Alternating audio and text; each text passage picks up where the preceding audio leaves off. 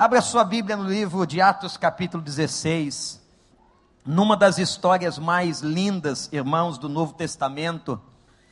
A Bíblia tem histórias extraordinárias, fascinantes, e essa é uma delas, uma das que eu mais amo. Amo pregar nesse texto. Uma história que marcou a igreja chamada primitiva. Atos 16, versículo 16. Mesmo se você não tiver uma Bíblia, preste atenção no que eu vou ler aqui. Certo dia, indo nós para o lugar de oração, encontramos uma escrava que tinha um espírito pelo qual predizia o futuro. Ela ganhava muito dinheiro para os seus senhores com adivinhações. Essa moça seguia Paulo e a nós, gritando: Estes homens são servos do Deus Altíssimo eles anunciam o caminho da salvação. Ela continuou fazendo isso por muitos dias. E finalmente Paulo ficou indignado. Voltou-se e disse ao Espírito: Em nome de Jesus Cristo, eu lhe ordeno que saia dela. No mesmo instante, o Espírito a deixou. Percebendo que a sua esperança de lucro tinha se acabado, os donos da escrava agarraram Paulo e Silas e o arrastaram para a praça principal diante das autoridades. E levando-os aos magistrados, disseram: Estes homens são judeus, estão perturbando a nossa cidade, propagando costumes que a nós romanos não é permitido aceitar nem praticar. A multidão ajuntou-se contra Paulo e Silas, e os magistrados ordenaram que se lhes tirasse as roupas e fossem açoitados depois de serem severamente açoitados, foram lançados na prisão. O carcereiro recebeu instrução para vigiá-los com cuidado. Tendo recebido tais ordens, ele os lançou no cárcere interior e lhes prendeu os pés no tronco. Por volta da meia-noite, Paulo e Silas estavam orando e cantando hinos a Deus. Os outros presos os ouviam. De repente houve um terremoto tão violento que os alicerces da prisão foram abalados. Imediatamente todas as portas se abriram e as correntes de todos os se soltaram. O carcereiro acordou e, vendo abertas as portas da prisão, desembainhou sua espada para se matar, porque pensava que os presos tivessem fugido. Mas Paulo gritou: Não faça isso, estamos todos aqui. O carcereiro pediu luz, entrou correndo e trêmulo, prostrou-se diante de Paulo e Silas. Então levou-os para fora e perguntou: Senhores, o que devo fazer para ser salvo? Eles responderam: Creia no Senhor Jesus Cristo e serão salvos você e os de sua casa. E pregaram a palavra de Deus, e ele e todos os de sua casa. E naquela mesma hora da noite, o carcereiro lavou as feridas deles, e em seguida ele a todos os seus, e todos os seus foram batizados.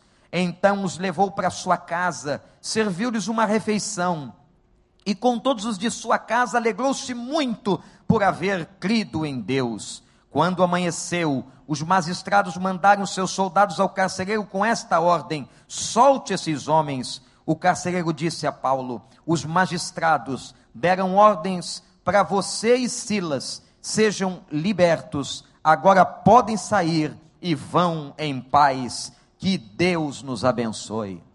Meus irmãos, uma história extraordinária. Eu queria que você prestasse muita atenção no que eu vou contar para você aqui. A história que está diante de nós começa quando Paulo e Silas chegam a uma cidade chamada Filipos. E entraram naquela cidade e viram uma mulher. Vejam bem, gente, cuidado por aí, irmãos. Porque vocês vão encontrar esse tipo de anúncio nos postes da cidade. Vocês vão encontrar esse tipo de coisa nos muros da cidade do Rio de Janeiro. Há muitos lugares por onde nós passamos que está escrito assim: venham, nós vamos adivinhar o seu futuro. Nós vamos contar tudo o que vai acontecer com você. Ainda diz assim: nós vamos trazer para você de volta a pessoa amada. Você encontra isso aí espalhado pela cidade toda, mas isso não é coisa nova, não. Isso é uma coisa que acontecia nos tempos de Jesus. nos tempos da igreja primitiva. Olha aqui uma mulher da cidade de Filipos que vivia adivinhando as coisas. E você vai perguntar assim, pastor, com que poder esta mulher fazia isso? Qual é o poder? Olha bem para mim, eu vou dizer para você. Só há um poder que ela fazia essas coisas. Era um poder do inferno.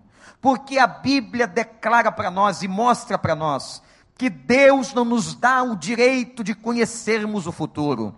A Bíblia mostra para nós que cada um deve se preocupar com este dia, basta a cada dia o seu mal. Mas o inimigo, que não é onisciente como Deus, mas sabendo de algumas coisas, sabendo mais do que o ser humano, ele impressiona as pessoas ele toma o corpo de outras pessoas, ele adivinha coisas, ele troca a voz das pessoas, e as pessoas impressionadas acham que aquilo vem da parte de Deus, e na verdade não é da parte de Deus, mas são obras satânicas do inferno. E meus irmãos, isto ficou muito claramente provado aqui nesta passagem. Aquela mulher olhava para Paulo e Silas e ela tinha a mania de adivinhar o futuro naquela cidade, e ela começou a dizer: esses homens que estão aqui, são servos do Deus Altíssimo. Ela começou a proclamar isso, incomodando Paulo e Silas, criando um certo tumulto na cidade. Paulo então perdeu a sua paciência, virou-se e repreendeu o espírito maligno que estava sobre aquela mulher. Agora vejam o que estava por trás desta situação. Alguém ganhava dinheiro com aquela mulher. Que coisa tremenda! Que coisa absurda, meus irmãos, mas isso se repete até os dias de hoje.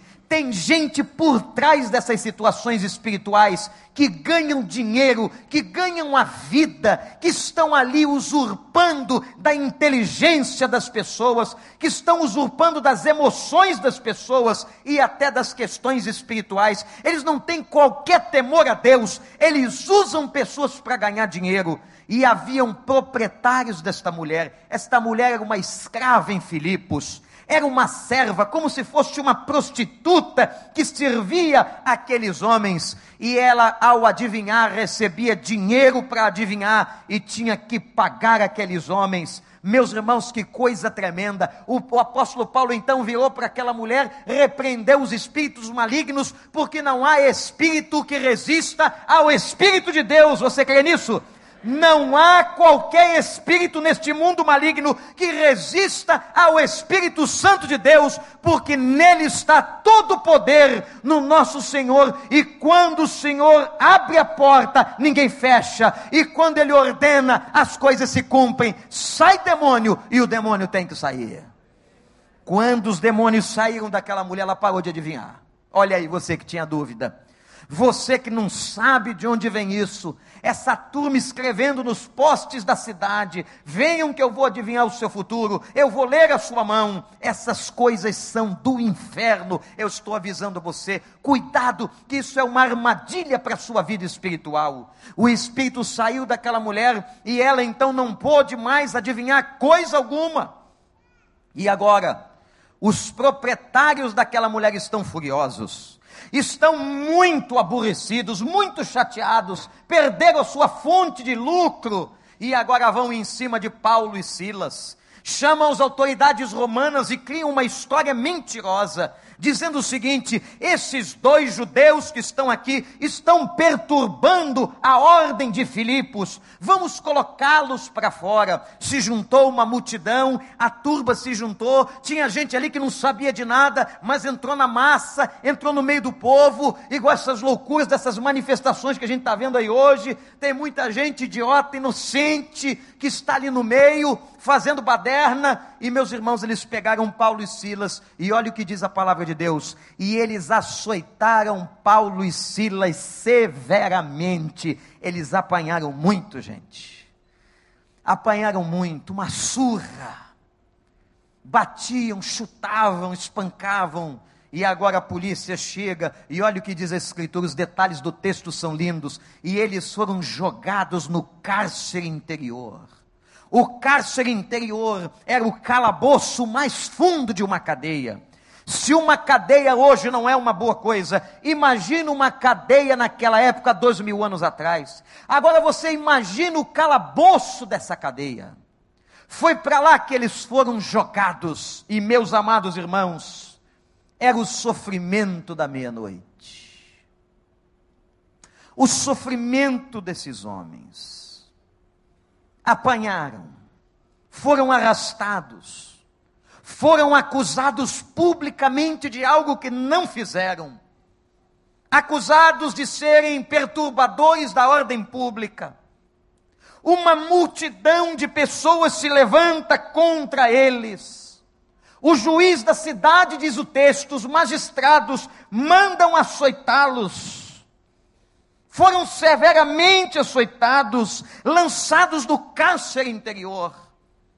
Como você ficaria? Como você ficaria se essa experiência fosse com você?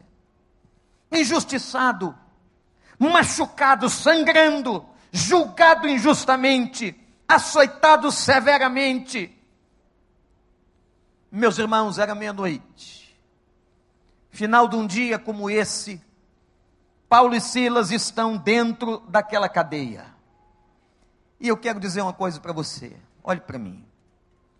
Tem uma propaganda aí na rua tem uma propaganda na televisão chamada evangélica. Nos programas de televisão, no rádio, dizendo que um crente não sofre. Eu quero dizer para você que esta não é a palavra de Deus. Eu quero dizer para você que essa teologia não é teologia do Novo Testamento. Eu quero dizer para você que esta pregação não nasceu no coração de Deus, isto é coisa para enganar você.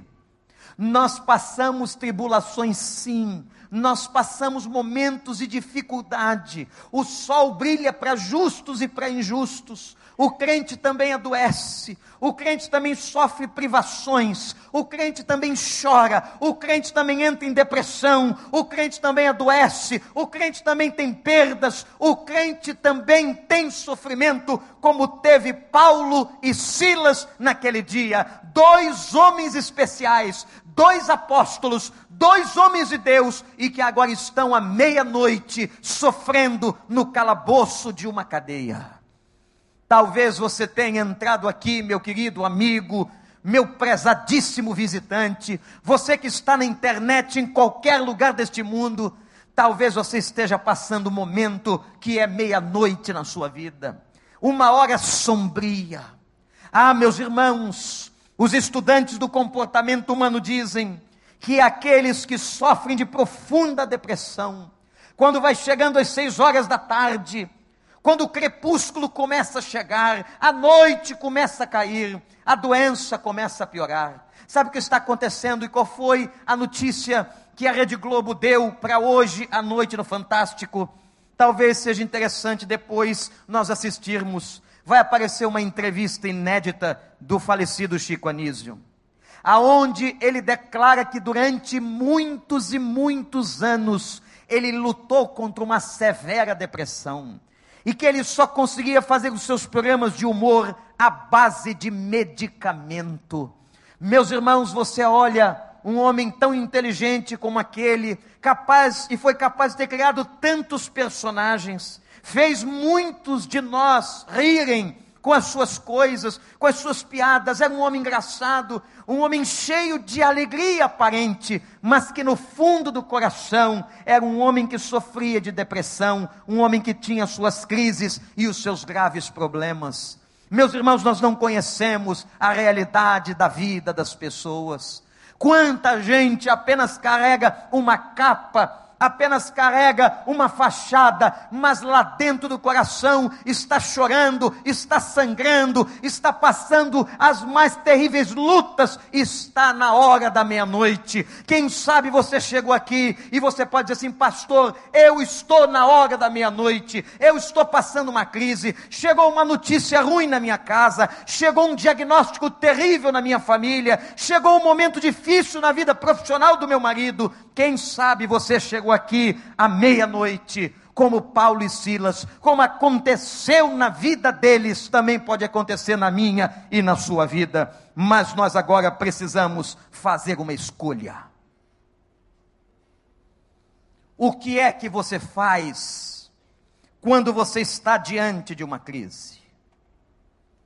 O que é que você faz quando você está diante da hora da meia-noite?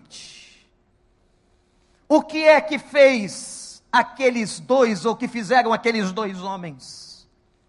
Meus irmãos, eu penso que eles podiam ter feito uma oração indignada, reivindicando a Deus e dizendo: Senhor, nós somos teus servos, nós somos apóstolos, nós viemos a Filipos para pregar a tua palavra, nós expulsamos os demônios daquela mulher, nós só fizemos o bem, e como é que o Senhor permite que nós passemos tal humilhação e por tal situação? Eles não fizeram nada disso. Sabe o que eles resolveram fazer, Pastor Júnior? Eles resolveram começar a adorar o Senhor. Gente, essa é a diferença de quem tem a Jesus. Eu tenho a Jesus e eu sofro. Você tem Jesus, também sofre. A questão não está exatamente no problema do sofrimento, porque sofrimento e aflições todos nós passamos. Todos nós temos a nossa meia-noite. Todos nós temos um momento que estamos lá no calabouço. Todos, todos nós temos um momento de tristeza, de lágrimas. Todos nós, gente. Mas nós temos que fazer uma escolha.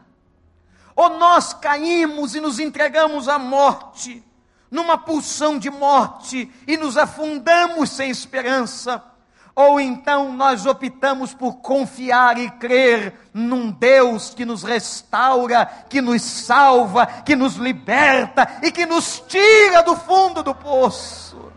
Você sabia que Deus tira a gente do fundo do poço? Você sabia que Deus é capaz de resolver qualquer problema que você está passando na sua vida? Você sabia que Ele sabe do sofrimento que você está vivendo, a dor que você está sentindo, Ele sabe, e Ele não só sabe como Ele quer te dar a mão, mas há pessoas que fecham as suas mãos, há pessoas que não olham para Deus, mas o Senhor hoje está com as mãos estendidas, dizendo: Filho, você que está no calabouço, filha, você que está aí sofrendo, que está chorando, olha para mim, faz o que Paulo e Silas fizeram. Eles confiaram em mim e eles começaram a cantar. Gente, como é que aqueles homens começam a cantar? Eles tomaram uma surra, deviam estar muito machucados. No calabouço frio, na escuridão, eles começam a louvar a Deus a escolha da meia-noite. Qual é a escolha que você faz à meia-noite? Qual é a escolha que você faz durante o sofrimento, durante a notícia ruim? Irmãos, eu ontem, eu estava numa cidade de São Paulo à noite, um auditório de praticamente mil líder, líderes e pastores me aguardavam porque eu ia pregar. Eu entrei numa fila para adiantar o check-out do hotel, porque eu ia sair na madrugada deste domingo para vir para a igreja de manhã. E eu recebi uma notícia que me abalou profundamente, profundamente. Eu estava ali quando um pastor à minha frente se identificou e disse: Pastor Vander, eu sou da cidade de São José do Rio Preto. E eu fiquei tão feliz com aquela notícia, e disse: Ah, nós temos uma irmã, a primeira secretária de nossa igreja, foi morar nesta cidade com seus filhos alguns anos atrás. E ele olhou para mim e baixou a cabeça e disse: Pastor, o senhor está falando da Cibel? Eu falei: Sim. Cibel, Gabriela e André. Ela foi a primeira secretária da primeira igreja batista do Recreio, há muitos anos atrás. Uma mulher de Deus, fez serviço social, tinha um carinho tremendo pelas pessoas carentes. Na época nós éramos muito pequenos e ela fazia todas as coisas. Ele disse assim: Pastor, ela faleceu. Ela morreu de câncer aos cinquenta e poucos anos. Meus irmãos, eu fiquei tão mal, tão mal.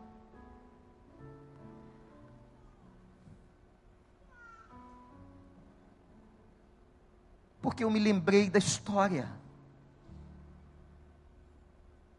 Eu posso imaginar o momento que aquela doença começou. Eu sei a dor que ela passou. Eu sei porque ela foi para São José do Rio Preto. Eu disse a Deus: a vida é cheia de dores. Eu precisei sair dali e pedir a Deus forças para pregar.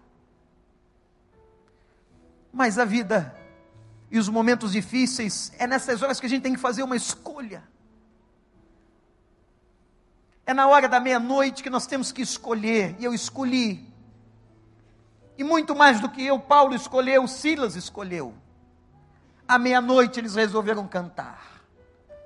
E quando a gente olha para a vida de vocês, meus irmãos, vocês que foram libertos das drogas, vocês que foram salvos por Jesus, vocês que foram batizados hoje à noite, você, meu irmão, batizado pela sua própria filha, que coisa linda isso alegra o nosso coração.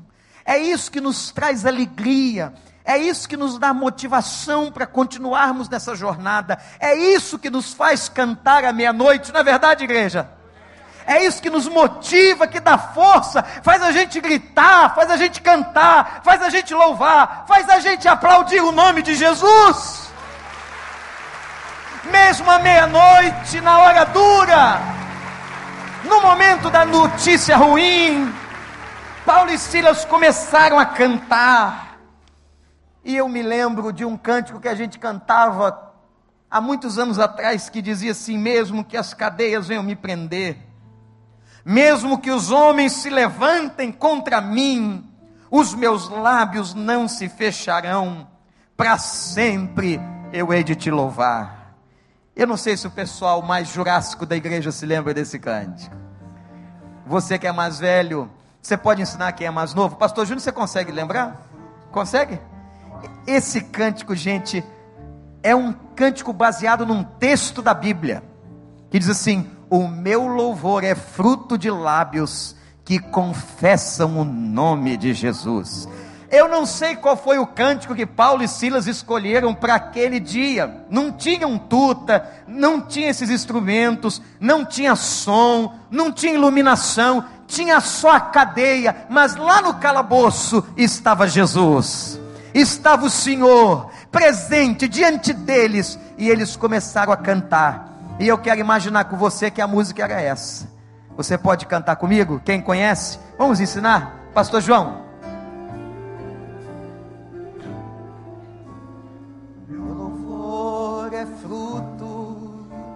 do meu amor por ti, Jesus, de lábios que confessam o seu nome. Que coisa linda!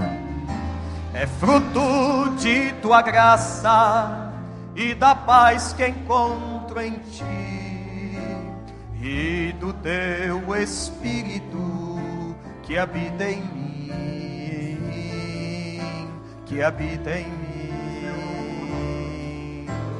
Meu louvor é fruto do meu amor por ti, Jesus, de lábios que confessam o teu nome.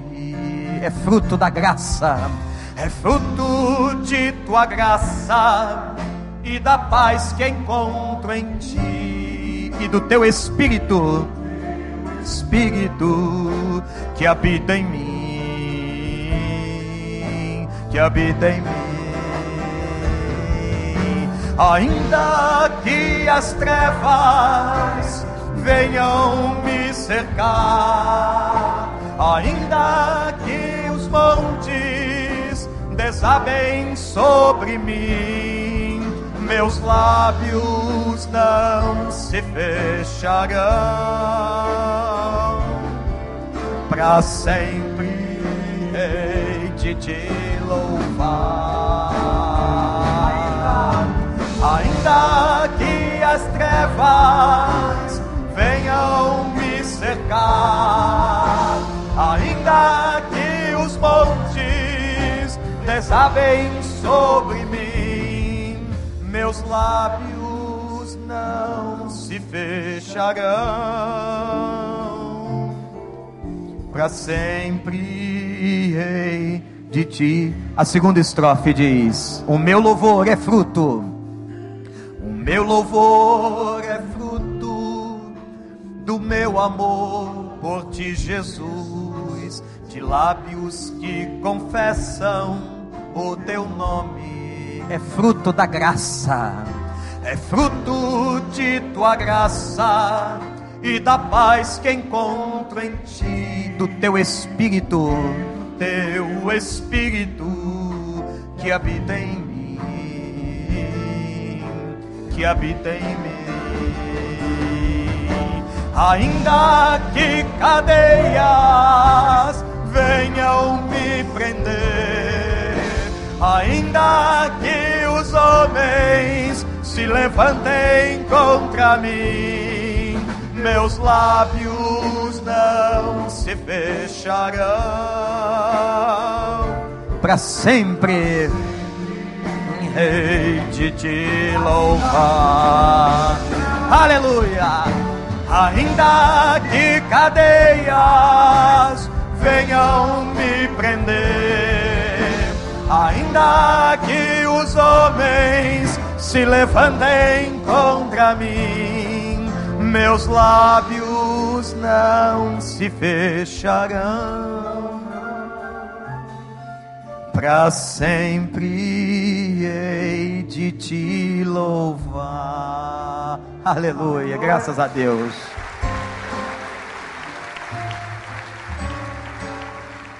Essa escolha que está diante de nós. O que você vai fazer diante da tua meia-noite? O que você vai fazer diante daqueles que te perseguem?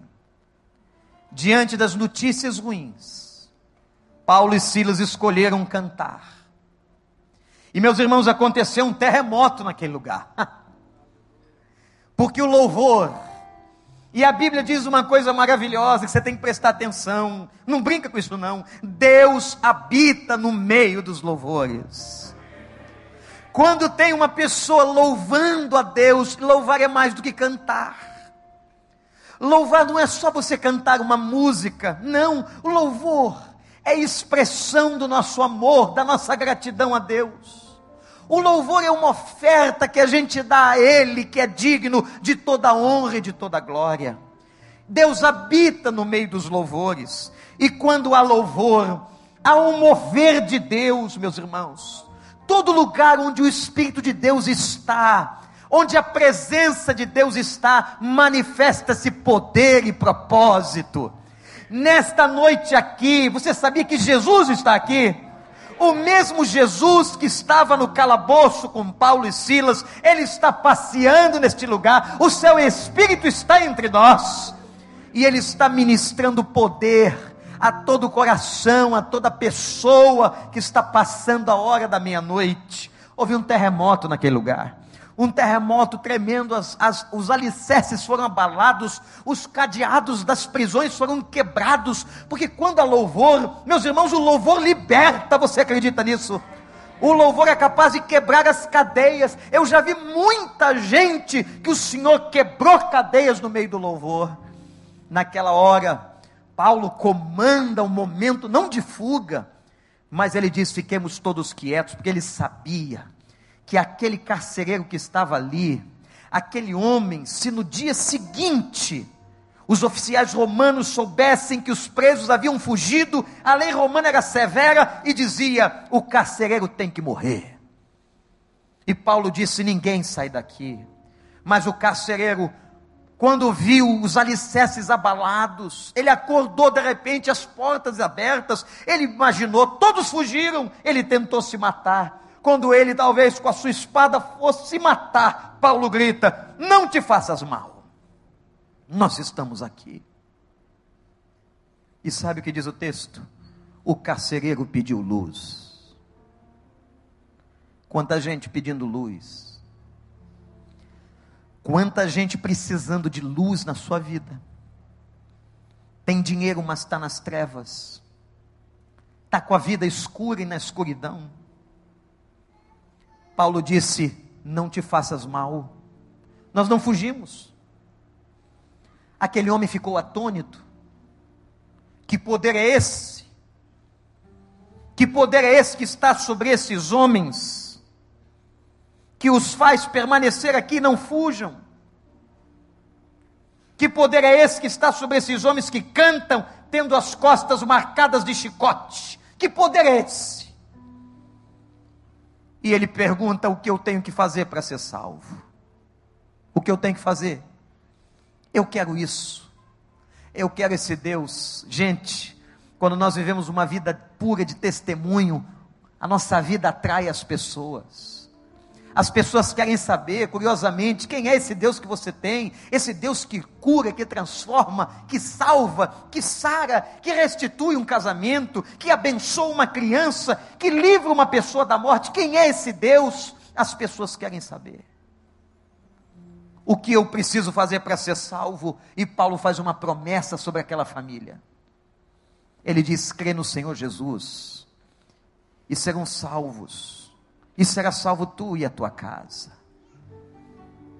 Tu e a tua casa, meus irmãos, peçamos a Deus que essa promessa seja real nas nossas famílias. Que você possa dizer: Eu tenho a salvação, mas toda a minha casa serve ao Senhor. Amém, gente? Então repete com o pastor: Eu quero, Senhor, dizer um dia que toda a minha casa te serve. Pede isso a Ele hoje, confia nele e Ele tudo fará. Serás salvo tu e a tua casa, mas começa com você, carcereiro. Primeiro movimento que demonstra que aquele homem se converteu, sabe o que ele fez? Olha para mim. Ele foi limpar as feridas de Paulo. Um carcereiro vai limpar as feridas de um cara chicoteado. Era a maneira que ele estava dizendo: Eu aceito, eu reconheço Jesus na vida de vocês. E olha que coisa louca, vocês foram batizados, olha que coisa doida. O homem aceitou Jesus e disse assim: Vamos lá em casa. No meio da noite, gente, saiu toda a carceragem com o carcereiro. E Deus, naquele momento, não deixou chegar um oficial romano. Olha que coisa linda. Eles foram até a casa do carcereiro e o carcereiro disse: Conta aqui, conta. Eles pregaram o evangelho, a palavra foi pregada, e sabe o que diz a Bíblia, irmãos? Que naquela noite toda a casa do carcereiro foi batizada. Porque para ser batizado, imergido nas águas, que é a ordem de Jesus, isso não é uma opção, não. É uma ordem que todo aquele que crê tem que ser batizado. O batismo é uma simbologia clara, um testemunho de que uma pessoa morreu para uma vida sem Deus e ressuscitou para uma nova vida com Cristo. Se você ainda não se batizou biblicamente, se batize. Batize, vem aqui sábado, faça o bem-vindo à família, e eu quero ver você nesse batistério, em nome de Jesus, no próximo batismo desta igreja. Eu quero ver a sua família, eu quero ver os seus filhos. E toda a casa foi batizada. Olha que coisa linda, gente. Pastor Daniel, pastor Miqueias, toda a casa foi batizada do homem. Não fica só para mim, não. Não fica com essa bênção para você só, não. Leva para tua mãe, leva para o teu pai, leva para tua esposa, leva para o teu marido, leva para os teus filhos, leva para tua casa. É o teu primeiro campo missionário. Que toda a tua casa sirva e adore o Senhor. Foi todo mundo batizado, sabe o que eles fizeram? Vamos voltar todo mundo para a cadeia. Voltaram todos para a prisão, que coisa doida. Somente quem tem Jesus faz um negócio desse porque 99,9999% diz o estatístico, eu mesmo, todos teriam fugido. Toda essa galera tinha fugido, não ficava ninguém, caçulinha, ninguém. Ô, oh, tuta, desculpa. Não ficava ninguém, os caras voltaram para a cadeia. E mais uma vez não tinha um soldado para ver os caras voltando voltaram para a cadeia. Agora aquele carcereiro lavou as feridas de Paulo, botou todo mundo direitinho nessa, fiquem quietinhos. Por quê? O Deus que libertou Paulo, o Deus que libertou o carcereiro, que salvou aquela família, era o Deus que resolveu o problema. Daqui a pouco chega a ordem do juiz, manda soltar os dois, nós não temos acusação contra eles, e eles foram libertos da cadeia. Gente, tudo isso aqui, sabe quem faz? É Jesus. Você entrou aqui, você veio fazer o que aqui? Eu quero dizer para você que se você veio ver o batismo dos seus queridos, eles estão ali por causa de Jesus, eles amam Jesus, vocês conheceram Jesus, olha lá a cara deles, olha, todo mundo rindo ali, ó, sorrindo, alegre. Quando a gente está novo, convertido, a gente fica até bobo. A gente com uma cara de que isso? Onde é que eu estou? Você já namorou pela primeira vez? Lembra como é que foi? É melhor, meu amigo. Você fica, como diz o outro, enamorado de Jesus. Você conhece esse Jesus de perto, você experimenta, você fala com ele, ele fala com você, diz é real, ele existe mesmo. Olha lá a cara deles, olha, eles estão ali com cara de. Outro veio de terno e gravata, tu tá bonito, cara, fica de pé, fica de pé. Relógio branco, olha que roupa alinhada. Obrigado, pode sentar. Eu sei o que significa isso aí. Isso aí é o testemunho daquilo que aconteceu por dentro, porque quando acontece por dentro, a gente muda por fora também. A gente fica mais bonito. Sabia disso?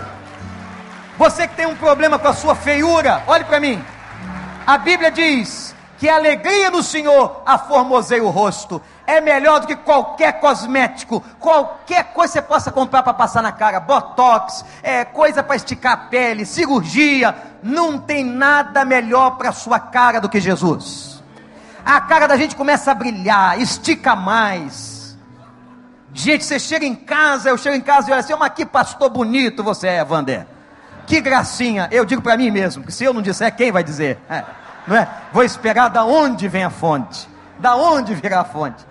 Você pode chegar em casa assim, pelo menos melhora a tua estima. A alegria do Senhor, repete comigo, a alegria do Senhor aformoseia o rosto. De novo, igreja, a alegria do Senhor aformoseia o rosto. Quando a mudança é por dentro, a gente muda por fora.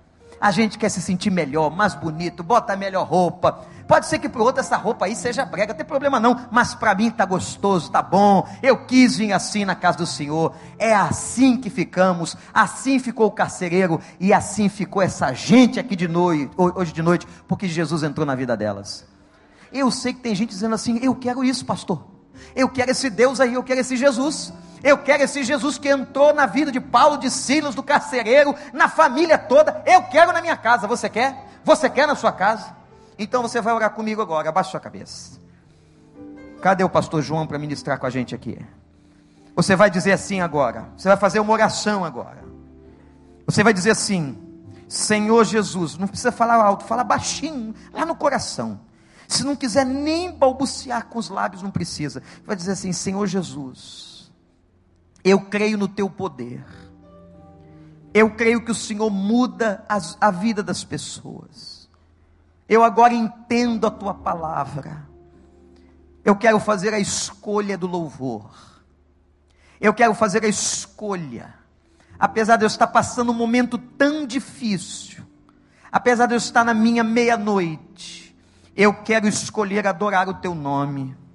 Eu quero te servir e eu quero te pedir, Senhor, que toda minha casa, minha filha, meu filho, meu marido, meus pais, minha esposa, todos aceitem a Jesus, que todos recebam esta esperança. Eu quero que o Senhor salve a minha casa, a começar pela minha vida, Senhor. Eu entrego a Ti o meu coração, eu entrego a Jesus o meu futuro. Você está de cabeça baixa, de olhos fechados. Quem foi que de coração a Deus dirigiu esta oração agora? Eu quero orar por você. Levante sua mão onde você estiver. Se você fez esta oração, Deus sabe quem foi. Pode ficar tranquilo, sem qualquer constrangimento. Levanta assim, bem alto para o pastor ver. Graças a Deus. Você fez essa oração agora, lá na. Ai, graças a Deus, à direita aqui, no meio, à esquerda. Você fez essa oração, graças a Deus. Graças a Deus, graças a Deus. Graças a Deus. Louvado seja o nome do Senhor. Eu vou pedir para que toda a igreja fique de pé, ninguém se movimente, apenas ore. Eu quero convidar a todos que oraram e levantaram suas mãos, venham aqui, o pastor vai orar por você, vem receber uma oração aqui. Eu quero orar por você pela sua família. Todos, todos, todos que levantaram suas mãos, que fizeram esta oração, vem cá. Você que entregou a vida a Ele, você que confessou Jesus nessa noite, você que quer essa paz, você que está buscando isso, vem para cá. Vem isso, vem, que coisa linda. Como toda a família do carcereiro, graças a Deus. Você fez essa oração, vem. Você é parente deles, amigo. Você quer isso para você? Vem. A igreja canta e ora. Ó oh, Deus. Vem, vem. Te louvarei. Glória a Deus. Pode vir, minha senhora. Pode vir. Deus abençoe a senhora. Pode chegar. Chega o senhor também. Graças a Deus. Louvado seja o Senhor. Podem chegar. De Jesus. Enquanto a igreja adora, o povo vem. Você fez essa oração, vem. Eu vou orar por você. Nós vamos entregar a sua vida a Deus essa noite. Você quer estar junto?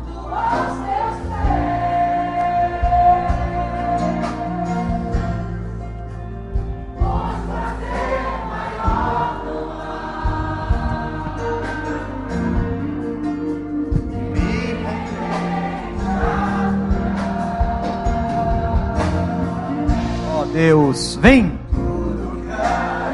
Tá faltando você aqui. Pode vir. Sai do seu lugar. E diga: Eu quero esse Deus.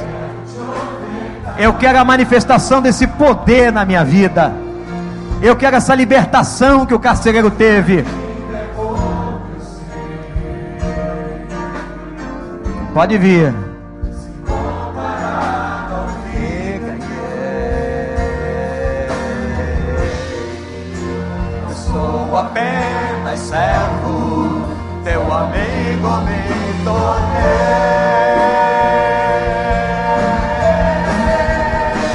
Te louvarei. Te louvarei. Até na meia-noite.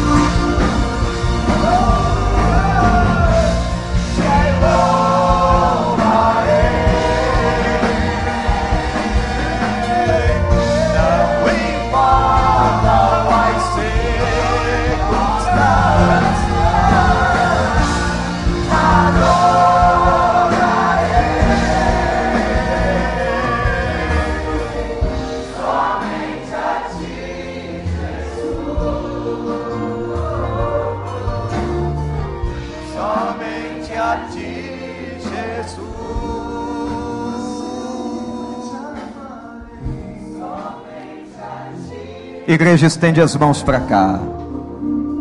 Graças a Deus, tem tanta gente aqui. Tem gente quebrantada, chorando. Tem senhoras, senhores, jovens, casais. Graças a Deus. Pai, louvado seja o teu nome por essa noite.